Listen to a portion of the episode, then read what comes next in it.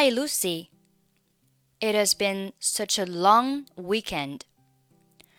It 和 has 连读是 it is, it is, it is。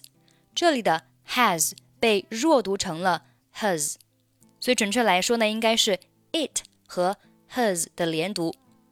在连读的时候，has 会穿过开头 h 的发音和后面的 as 进行一个连读，变成了 it is, it is. It has been such a long weekend. Such 和 a 连读是 such, such, such. It has been such a long weekend. I'm ready to go out and party. Go 和 out 连读是 go out, go out, go out. Go 和 out 是属于元音和元音的连读。那前面一个元音是以 u 结尾，所以在连读的时候，中间会加上一个 w 的半元音。Go well 有一个 w out wow 的发音。Go well, go well。注意这里 out 末尾的 t 是不发音的，后面 and 末尾的也是不发音的。所以整句话是 I'm ready to go out and party. I'm ready to go out and party. Let's go out for a night on our town, shall we? 好，这里 go out 刚讲过了，不再讲了。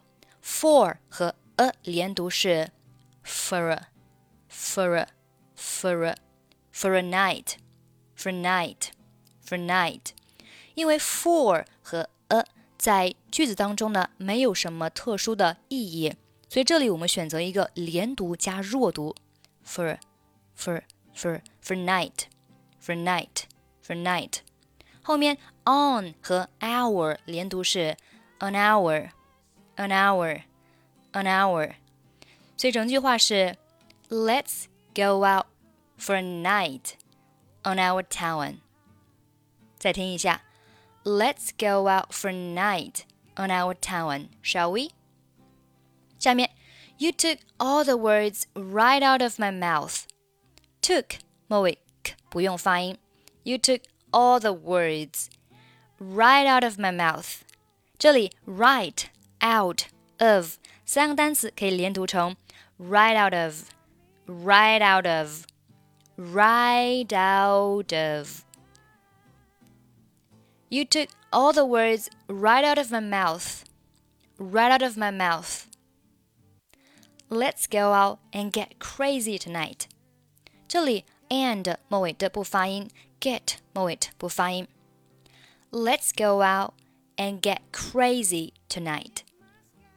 下面，Let's go to the new club on the West Street。West 末尾不发音，West Street，West Street。OK。好，下面我们再慢速的把整篇对话读一下。 Hi Lucy.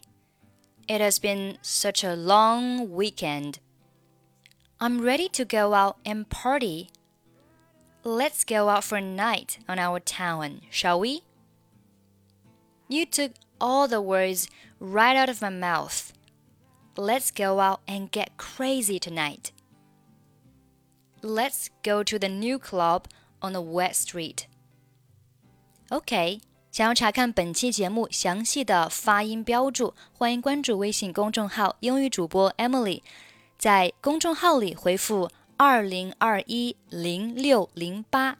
那我们今天的节目就到这里，下期再见，拜拜。